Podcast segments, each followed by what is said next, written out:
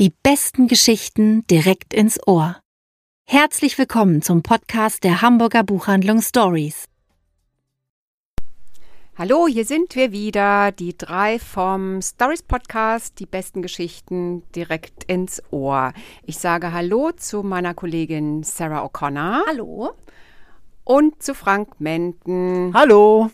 Und wir fangen auch gleich an. Und ihr wisst, Sie wissen, bevor es neue Bücher gibt, kommt ein Aprilgedicht. Uriel Birnbaum, Aprilmorgen. Vogelzwitschern, Kinderstimmen, sonst ist alles still. Weiße Morgenwolken schwimmen durch den blau durchscheinenden, feuchten sowie weinenden Himmel des April.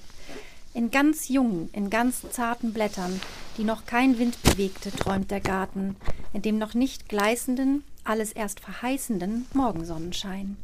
Sehnsuchtselig, zeitversäumend, an den Atem hält, die nach Nacht und Winter träumend auf die Augen machende, eben erst erwachende, wunderbare Welt. Sehr schön. Oder? Wie heißt der Autor? Das ist Uriel Birnbaum. Ich fand es auch wunderschön. Und sag doch nochmal, aus welcher wunderbaren ähm, Anthologie wir immer unsere Gedichte nehmen. ja, stimmt. Das, ist, ähm, das sind diese wunderschönen kleinen Reklamheftchen, die Monatsgedichte. Und jetzt natürlich aus dem Monat April. Hm, sehr schön. Kosten nur 5 Euro.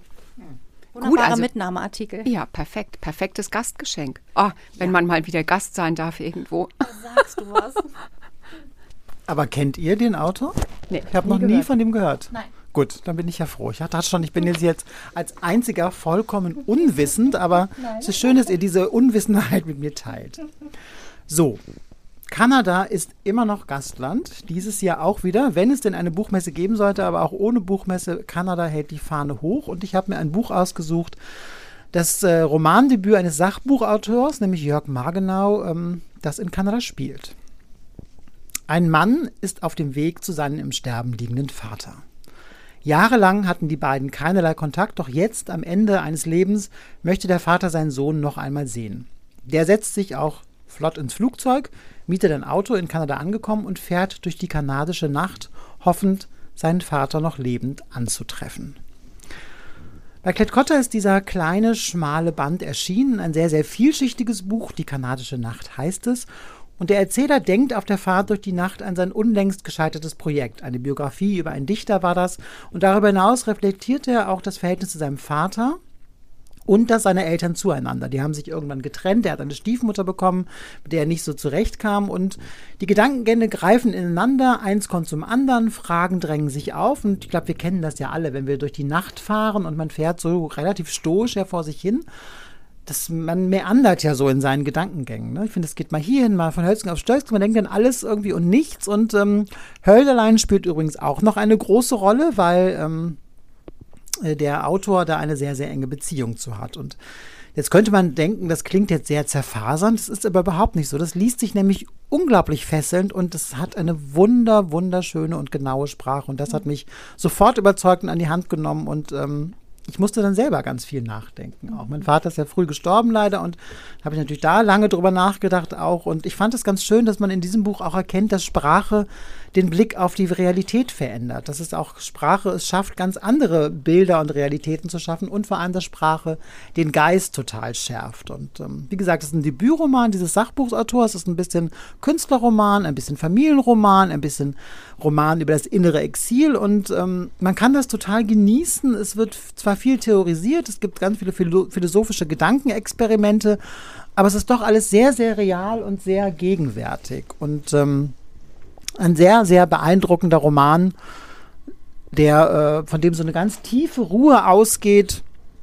Und es ist quasi, den zu lesen, ist so ein bisschen wie, würde man selbst durch die Nacht fahren oder als würde man in einem tiefen, ruhigen See schwimmen oder wäre man in einem einsamen Wald ganz allein. Also sehr kontemplativ, sehr inspirierend und eine absolute Wohltat. Ein bisschen wie so ein Moment in einem Spa-Bereich. Wow, das Hört klingt ja schön. an. Sarah, darf ich jetzt, Ja, Anne, du darfst. weil nach so viel Kontemplation kommt jetzt Tempo. Ashley Audren habe ich dabei, der Verdacht, und ich habe es am Wochenende inhaliert. Es war ein Tipp von Frank, der es mir ins Fach gelegt hat und hat gesagt, ich glaube, das ist was für dich. Und wie recht hast du damit gehabt? Ähm, Im Mittelpunkt steht ähm, Bleit, eine, eine verheiratete Frau Mitte 30, ähm, die selber eine sehr, sehr schwierige Familiengeschichte hat. Bleits Mutter hat die Familie verlassen, als sie 13 Jahre alt war. Bleits Großmutter hat sich das Leben genommen, als wiederum Bleits Mutter ein Teenager war. Und deswegen scheint ihr eigenes Glück vollkommen, als sie und ihr Mann ihr erstes Kind bekommen, Violet. Und ähm, sie ist völlig gewiss, dass ihre Tochter es einmal viel besser haben soll als sie selbst. Sie soll ausschließlich Anerkennung, Geborgenheit und Sicherheit erfahren. Und wir merken aber schon von Beginn an, also eigentlich schon von dem Moment an, als sie die Kleine mit nach Hause nimmt, dass das kein einfaches Verhältnis ist zwischen den beiden. Das Bleit immer wieder droht zu scheitern an ihren eigenen Erwartungen, an das Mutterglück und ähm, an die Harmonie, die mit ihrer Tochter ähm, herrschen soll. Und es fragt sich eben immer wieder, welche Schatten ähm, auf unsere Lebenslinien diejenigen werfen, die vor uns da waren und die uns geprägt haben.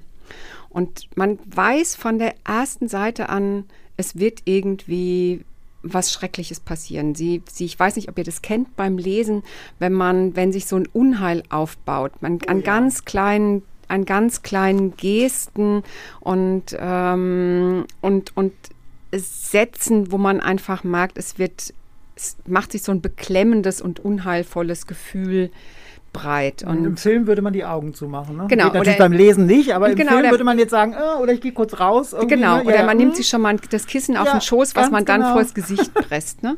Und immer stärker merken wir beim Lesen, dass, die, dass, der, dass der Schein einfach trügt, dass das Familienglück ganz zerbrechlich ist und sich hinter der kleinen, makellosen Stirn von Violet eine ganz dunkle und unbekannte Welt auftut.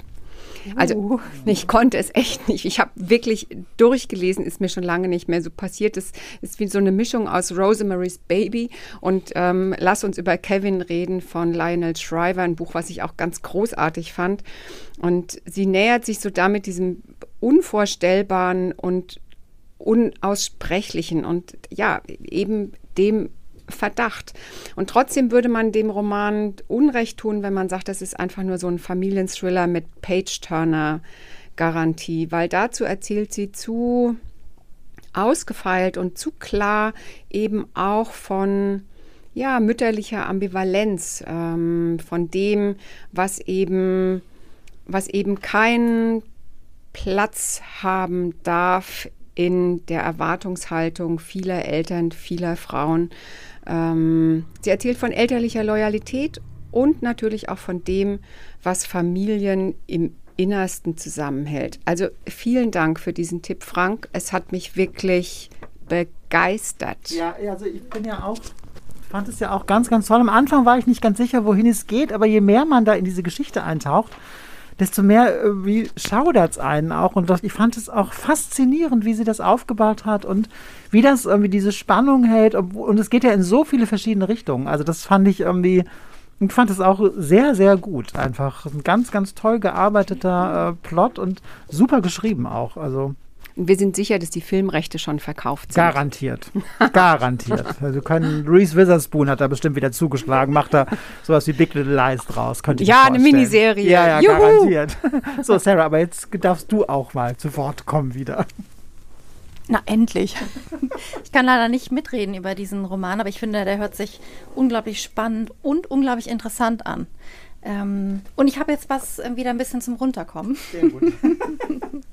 ähm, und zwar den neuen Roman von Mirko Bonnet, Seeland, Schneeland, ähm, bei Schöffling und Co. erschienen, der es mir wirklich sehr, sehr angetan hat. Ähm, ganz im Gegensatz zum aufkommenden Frühling spielt das Ganze in Schnee und Eis. Da muss man sich natürlich ein bisschen drauf einlassen. Aber ich finde, es geht eigentlich besonders gut, wenn es draußen ein bisschen wärmer ist. Zu Mirko Bonnet muss ich, glaube ich, nichts mehr sagen. Ähm, stand schon auf der Long- und auf der Shortlist zum Deutschen Buchpreis, ist ein Autor, ein Übersetzer auch, übersetzt wirklich äh, tolle, große Namen ins, ins Deutsche. Ähm, und ich habe noch nichts von ihm gelesen bisher. Ihr bestimmt schon. Das ja. ist wirklich mein erster Mirko ja. Bonnet. Und ich muss sagen, ähm, wie, ja, wie schon gesagt, hat es mir sehr angetan. Es ist eine ganz interessante Geschichte, die vor genau 100 Jahren spielt. Also 1921 geht's los. Der Erste Weltkrieg ist noch nicht lang vorbei. Die spanische Grippe hat gewütet. In fast jeder Familie gab es, ähm, gab es Tote ähm, zu beklagen. Und wir treffen den jungen Merce Blackborough, als er am Fenster sitzt des elterlichen, äh, der elterlichen Schiffszimmerei in Newport in Wales. Er starrt aus dem Fenster, ist depressiv. Familie Blackborough macht sich große Sorgen, denn so kennen sie ihren jüngsten Spross überhaupt nicht. Merce denkt an Annette Muldoon, eine junge Frau, die in die er unsterblich verliebt ist, schon seit vielen, vielen Jahren, sie aber nicht in ihn. Und nun hat sich Annette überlegt, ihre Eltern sind gestorben, ihr ähm, zukünftiger Ehemann ist, wie man so sagte, im Krieg geblieben. Ähm, es hält sie nichts mehr in Newport. Sie möchte weg. Sie möchte was Neues. Sie möchte was anderes. Und sie entschließt sich, nach Amerika auszuwandern. Merce ist also untröstlich. Ähm,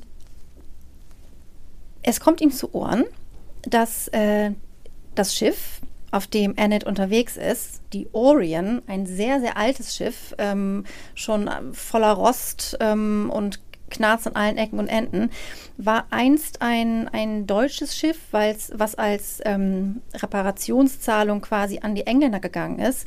Und ähm, auf dem ist sie quasi unterwegs mit fast 2000 anderen Passagieren. Das Schiff ist überfrachtet und einfach unglaublich alt. Und irgendwann kommt auch noch ein Sturm auf, wirklich der Sturm des bisherigen Jahrhunderts. Es ist so viel Eis und Schnee, es ist so kalt und das Schiff bleibt stecken. Und zwar vor der nordschottischen Küste. Und dann bricht auch noch die Schiffsschraube. Oh nein. Oh, das kommt also unserem äh, Mörs, unserem jungen Mörs zu Ohren. Und er entschließt sich, er muss was unternehmen. Er kann die Liebe seines Lebens, auch wenn das erst einmal unerwidert ist, ähm, nicht in ihr Schicksal, ähm, in ihr Schicksal entlassen, was eventuell ähm, Ertrinken bedeutet. Und er macht sich auf den Weg, um ihr zu helfen. Das ist der grobe Plot dieses Romans. Es gibt natürlich einiges an Personal hier. Also wir haben Merce, wir haben Annette, wir haben einen, ähm, einen unglaublich reichen, unglaublich versoffenen Amerikaner namens Diver Roby, der ebenfalls an Bord ist, der sich irgendwann entschließt, ich möchte das ganze Schiff jetzt kaufen. Und mitten, kurz bevor dieser Sturm passiert und das Schiff ähm, havariert quasi oder fast havariert, entschließt er sich das auch noch umzutaufen. Ähm, es hieß nämlich, als es noch in deutscher Hand war, Seeland und er tauft es jetzt Sealand. Ähm, unter quasi, um unter seiner Flagge quasi zu segeln. Äh, mit an Bord ist außerdem noch Bryn Meek, sein langjähriger Assistent. Und dann greift quasi Mirko Bonnet das Schiff hat äh, drei, drei Etagen, also erste, zweite, dritte Klasse, greift sich Mirko Bonnet ähm, noch einige ja, exemplarische Figuren aus diesen drei Klassen heraus und schafft somit wirklich auch noch ein großes Gesellschaftspanorama durch alle Schichten und Klassen. Das ist große Literatur, finde ich. Ähm, es sei noch dazu gesagt, dass der Merce Blackborough ein unglaublicher Abenteurer ist. Wir konnten ihn schon kennenlernen, also die, die es gelesen haben, ich ja nicht, in Der eiskalte Himmel von Mirko Bonnet, welches 2005 schon erschien. An diesem neuen Werk schrieb er 15 Jahre. Denn der junge Merce Blackborough war tatsächlich mit Shackleton schon auf der Endurance unterwegs und zwei Jahre lang im ewigen Eis eingeschlossen. Ähm, und das wird alles so wunderbar verwoben. Es gibt Literaturbezüge, Tolstoi, Joseph Conrad und ich finde auch in genau diesem Stil, im Stile der großen Romanciers, ist dieser ganze Roman geschrieben. Ich finde es einfach nur wunderbar, unglaublich spannend wahnsinnig gut recherchiert. Ich habe so viel erfahren über diese Zeit von vor 100 Jahren. Ich habe immer wieder zurückgedacht und dachte, wow, ich lebe genau 100 Jahre später. Ich fand das wahnsinnig interessant. Ähm, ich finde, man wird wirklich sehr belohnt, auch wenn man sich in Schnee und Eis begibt. Das soll es jetzt an dieser Stelle gewesen sein. Wow, was für ein Plädoyer. Und Ach, ist es ein, so eine Mischung aus einem Abenteuer und ja. einem Liebesroman? Ja, tatsächlich ja. Du hast aber auch gleichzeitig wirklich diesen Gesellschaftsroman. Mhm. Es ist wirklich, es ist, es ist viel. Er hat wirklich, es gibt viele Stränge, die er wunderbar zusammenführt. Und es ergibt sich so ein ganzes schönes Panorama. Ich war echt sehr, sehr angetan. Toll.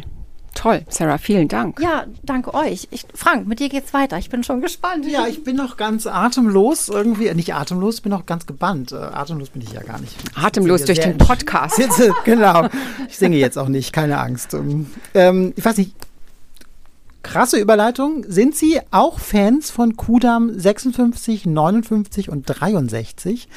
Ich habe das jetzt ähm, 59 und 63 hintereinander weg inhaliert. Ich finde, es wird ja jede Staffel besser und 63 hat mich so gepackt, dass ich am Schluss wirklich, ich hätte am liebsten das ZDF angerufen, gesagt, bitte, bitte drehen Sie sofort weiter. Das geht gar nicht, dass jetzt so eine lange Pause einstehen soll. Also wenn Sie das mögen oder auch von Annette Hess, der Drehbuchautorin und ähm, Ideenfinderin von Kudam 63, 59, 56 und auch von Weißensee, also wenn Sie das lieben, dann habe ich jetzt einen Buchtipp für Sie.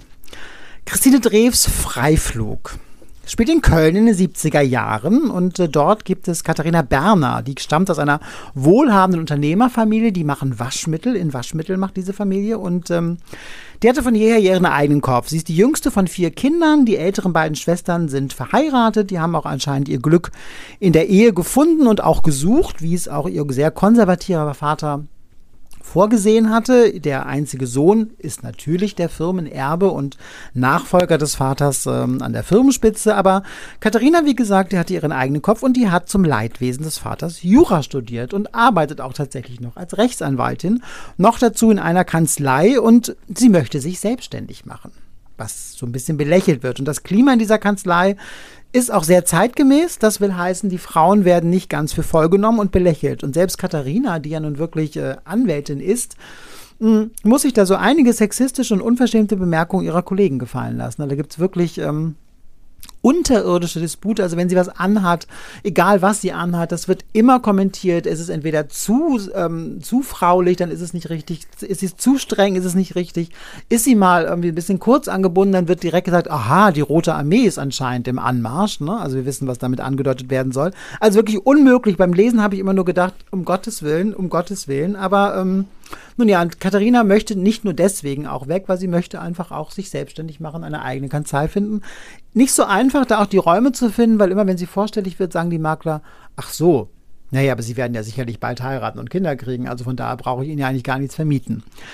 Aber die Dinge ändern sich, als die junge Rita Mayburg bei ihr vorstellig wird. Denn die, eine junge Frau, gerade mal Anfang 20, die ist ausgebildete Pilotin, hat das alles selbst finanziert und möchte natürlich gerne zur Lufthansa gehen. Das ist natürlich die Fluggesellschaft in Deutschland, zu der man unbedingt möchte.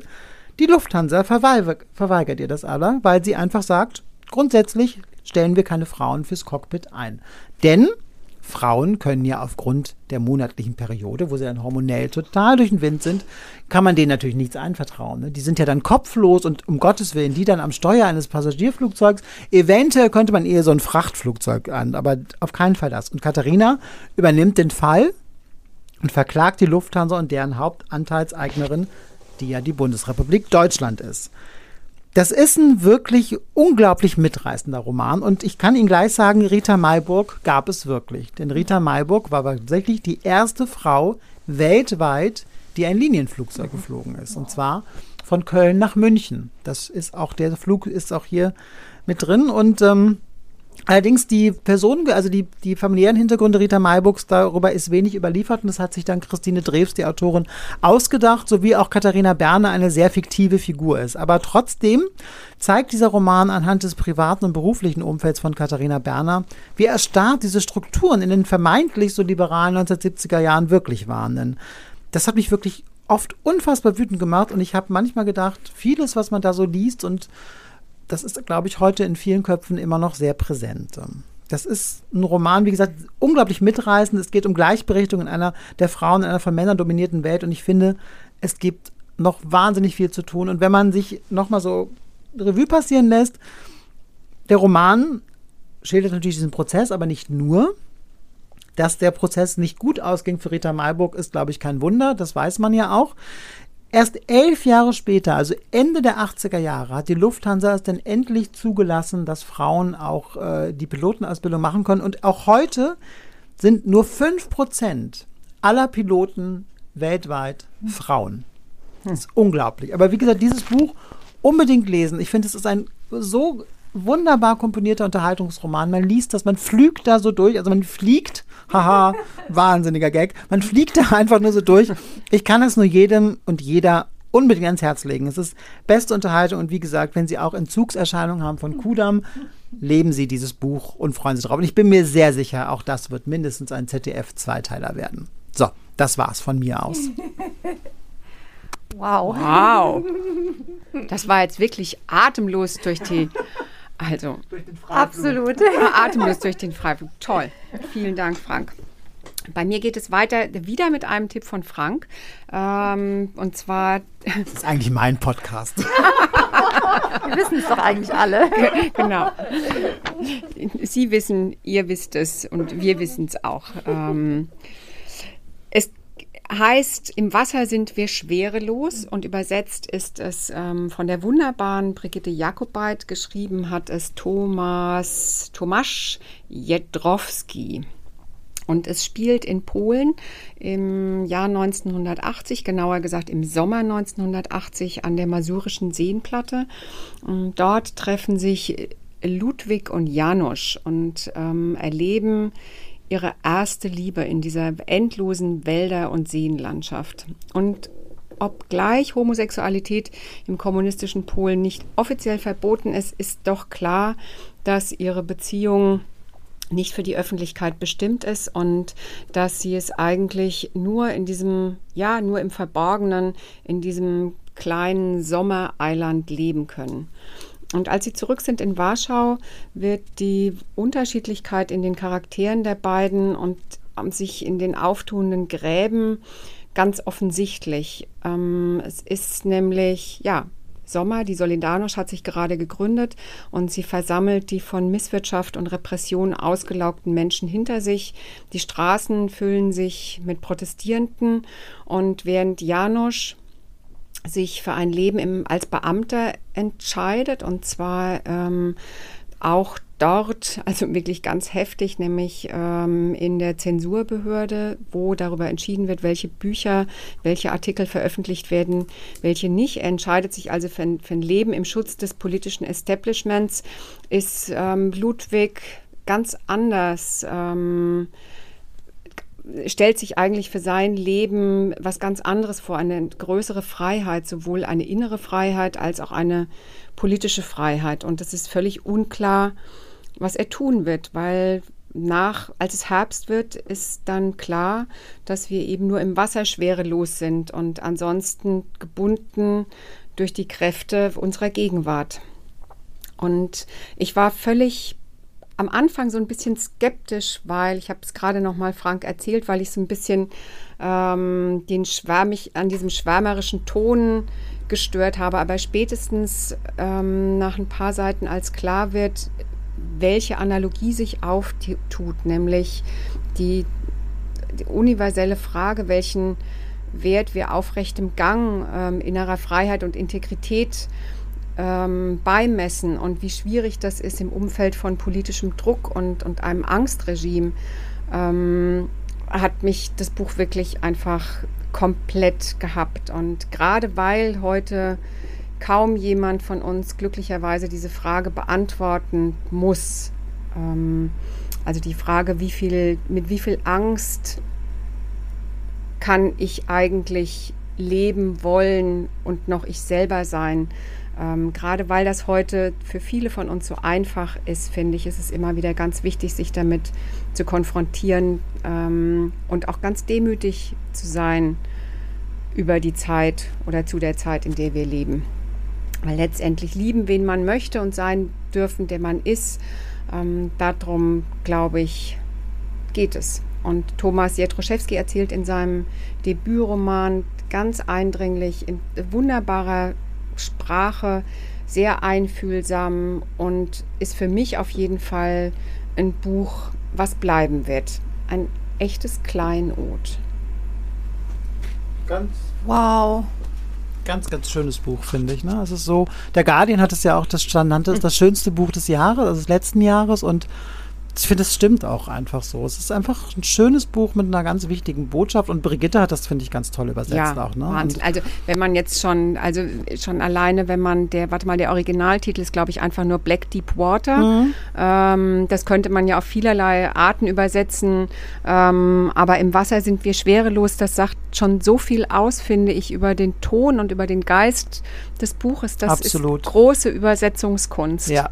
Also wenn wir jetzt gerade hören, dass man ähm, We Climb the Hill auch übersetzen kann mit mhm. den Hügel hinauf. Ja. Also da ist im Wasser sind wir da schwerelos dann, schon was anderes. Und immerhin haben da drei Übersetzerinnen dran gearbeitet ja. an diesem Satz, muss man ja auch mal sagen. Ne? Ja. also von daher, Brigitte, Chapeau. Genau, wenn du das hörst, Brigitte, zweimal Chapeau. Ja. Ich bin noch ganz ergriffen. Vielen Dank, Anne. Und ich kann leider schon wieder nicht, mit, nicht mitreden, aber es kann sich ja noch ändern. ähm, ja, die besten Kundinnen nach unserem Podcast sind wir immer wir Ganz selbst. Genau, so ist es. Da sagst du was, Anne. Ähm, ich habe jetzt noch mal was ganz anderes ähm, als das Buch von dem Mirko Bonnet. Da ging es ja auch um ganz existenzielle Fragen. Ähm, da ging es um Liebe, um Krieg, um Krankheit, um, um Sehnsucht, auch um Selbstverwirklichung. Ähm, wo und wie möchte ich leben? Mit welchen Menschen um mich herum? Äh, so geht es in dem Buch, was ich jetzt Ihnen und euch vorstellen möchte, ebenso um ganz Existenzielles, aber doch wieder ganz anders. Und zwar in, einer, in einem irgendwie ganz viel moderneren Gewand kommt das daher. Das heißt, die Hauptsache, und die Hauptsache ist der Job. Ähm, wir, ähm, es ist ein Debütroman von Hilary Leichter. Im Englischen, im Original heißt es Temporary. Ist übersetzt von Gregor Runge und im Arche Verlag erschienen. Und mich haben die knalligen Farben des Covers einfach sehr angesprochen. Und deswegen habe ich es in die Hand genommen, mal reingelesen und, und es hatte mich. Es ist, es ist ein ganz, ganz besonderes Buch, ein ganz besonderer ähm, Ton, finde ich, den sie da trifft. Sehr besondere Bilder, die sie schafft. Geht um eine junge Frau, lebt in New York, sie wird nie namentlich genannt. Und sie ist immer nur eine vorübergehende Angestellte. Also sie wird immer von einer Zeitarbeitsfirma vermittelt ähm, und zwar, es geht eigentlich so ganz, ähm, ganz normal noch los. Zum Beispiel wird sie Fensterputzerin, ähm, diesen großen Wolkenkratzerin. Dann wird sie aber auch ähm, mal kurzzeitig als CEO einer großen Firma eingesetzt, ohne dass sie jegliche Qualifikation dafür hätte. Aber egal, es muss einfach jemand jetzt her. Ähm, dann wird sie aber auch von so einer unglaublich reichen Frau ähm, Schuhsortiererin. Also diese unglaublich reiche Frau hat so einen ewig großen Schuhschrank und da, ähm, da führt sie jetzt unsere junge namenlose Erzählerin hin und sagt so, ja, hier, dein Arbeitsplatz. Und sie so, und was, und was mache ich? Naja, du, du ähm, sortierst die Schuhe nach Farben, du putzt sie, ähm, du stellst sie wieder zurück, weil tragen tue ich sie ja nie. Ich, ich habe sie ja einfach nur. Ähm, unsere Erzählerin kommt in Teufels Küche, als sie sich mal ein paar Schuhe ausleiht, wie sie es nennt. Ähm, dann wird es im Laufe des Buches aber auch immer so ein bisschen wilder und auch ein bisschen schräger, denn sie wird unter anderem auch als Aushilfspiratin auf einem tatsächlichen Piratenschiff eingesetzt, als Ersatz für Darla, die leider über Bord gehen musste. Ähm, sie wird auch Assistentin eines Mörders und eines Bankräubers, in den sie sich auch so ein bisschen verliebt. Ähm, am allerschrägsten fand ich allerdings, als sie eingesetzt wird als menschliche Seepocke. weil die tatsächlichen Seepocken abgestorben sind. Da ist so ein, ich habe mir es vorgestellt, wie so ein großes Riff, an dem diese Seepocken so kleben. Mhm. Aber die, ähm, die, die, also die biologischen, also die, ähm, das sind ja Tiere, Seepocken, die sind quasi abgestorben und ähm, sie wird jetzt als Ersatz dieser Seepocke, als menschliche Seepocke eingesetzt. Da hängen auch schon ein paar andere Menschen rum, äh, mit denen sie sich dann unterhält. Aber sie findet das nicht so toll da, weil man ist auch Komisch. die ganze Zeit nass. Ähm, und, und, ähm, und sie wird auch noch angeheuert von einem kleinen Jungen als Ersatzmutter. Denn seine Mutter heißt Dala. Ah, okay. Ja, und ist auf ein Piratenschiff gegangen. Punkt, Punkt, Punkt. Ähm, es ist, Sie hören es schon, es ist irgendwie auch alles ein bisschen verrückt. Natürlich ähm, wird es auf die Spitze getrieben. Das größte Ziel unserer Erzählerin ist die Entfristung. Sie möchte einfach einen unbefristeten Job haben. Sie macht dafür alles bis zur absoluten Selbstaufgabe. Sie geht völlig in ihren Jobs auf. Ähm, sie fragt sich immer wieder zwischendurch, was mache ich hier eigentlich? Natürlich fragt sie sich das. Oder wenn sie, sie fängt auch bei einer Frau an, die in einer Höhle lebt und für diese Frau soll sie die ganze Zeit Flyer verteilen. Das macht sie auch. Über 3000 Flyer soll sie täglich verteilen. Das macht sie auch. Und am Ende des Tages kommt sie wieder in diese Höhle und dann sagt ihre Arbeitgeberin, so und jetzt holst du alle Flyer wieder. Natürlich fragt sie sich, was sie da macht. Aber sie möchte ja einen Job haben. Sie möchte entfristet werden. Und ähm, ihre Mutter äh, hat ähm, das Wissen einer Aushilfe an ihre Tochter weitergegeben, die Großmutter an, an ihre Tochter. So hat ähm, sie schon als Mädchen ihren ersten Job gehabt und zwar war das in, in einem Haus zu einer bestimmten Zeit Türen und Schränke zu öffnen und nach einer bestimmten Zeit diese wieder zu schließen. Ähm, das Motto des Buches ist eigentlich, der Job ist deine persönlichste Performance. Also mach was draus. Denn am Ende winkt dir vielleicht eine Festanstellung.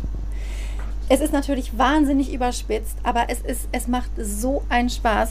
Hinten steht ein, ähm, ein kleines Zitat aus der Washington Post. Hillary Leichter verbindet das Merkwürdige und Existenzielle so, dass es gleichzeitig grauenvoll und hochkomisch ist. Dieses Buch sollten alle lesen, die arbeiten. Ähm, es geht natürlich auch so um dieses Thema Work-Life-Balance, aber auch, was macht den Menschen eigentlich aus? ehrlich ist es der Job, okay, bei uns ist das vielleicht tatsächlich ein bisschen, weil wir, wir sind ja BuchhändlerInnen und ähm, das überschneidet sich ja tatsächlich. Ne? Unsere Leidenschaft und unser Job, das sehe ich tatsächlich einfach so. Es ist wirklich, it's hilarious, dieses Buch. Ich habe wirklich sehr gelacht und dann blieb mir das Lachen auch echt wieder am Halse stecken, weil es natürlich auch total fürchterlich ist. Ähm, also die Hauptsache von Hilary Leichter bei Arche erschienen. Echt ein großer Wurf, finde ich. Oh ja, es klingt super. Klingt, klingt so. Toll, ja. Aber er hat ja auch schon ein bisschen, ist auch ein bisschen kritisch mit der Arbeitswelt, es ne? Unbedingt kritisch. Also man darf sich nicht täuschen lassen durch diese wirklich auch ein bisschen verrückten Bilder, die sie schafft. Das ist halt sehr allegorisch. Mhm. Aber ähm, es ist wirklich, der bittere Ernst steckt wirklich auch in diesen Bildern drin. Es ist absolut kritisch, ja. Amazon kriegt jetzt eine Gewerkschaft. Ha, ha. Ha. uh, wirklich? Ja. Oh, das finde ich großartig. Bevor, Was für eine gute Nachricht. Ähm, bevor wir jetzt hier in eine unserer politischen Diskussionen einsteigen, sagen wir, schön, dass ihr dabei wart, schön, dass Sie dabei waren. Wenn Sie mögen, hören wir uns wieder im Mai und da gleich zweimal hintereinander, nämlich am 1. Mai, am Tag der Arbeit, im Hörstoff ähm, Hamburg, dem Podcast der Hamburger Buchhändlerinnen und Buchhändler und am 2. Mai hier mit dem Stories Podcast die besten Geschichten direkt ins Ohr. Der Mai wird gut und damit sagen wir Tschüss für heute. Aber der April auch. Tschüss. Tschüss.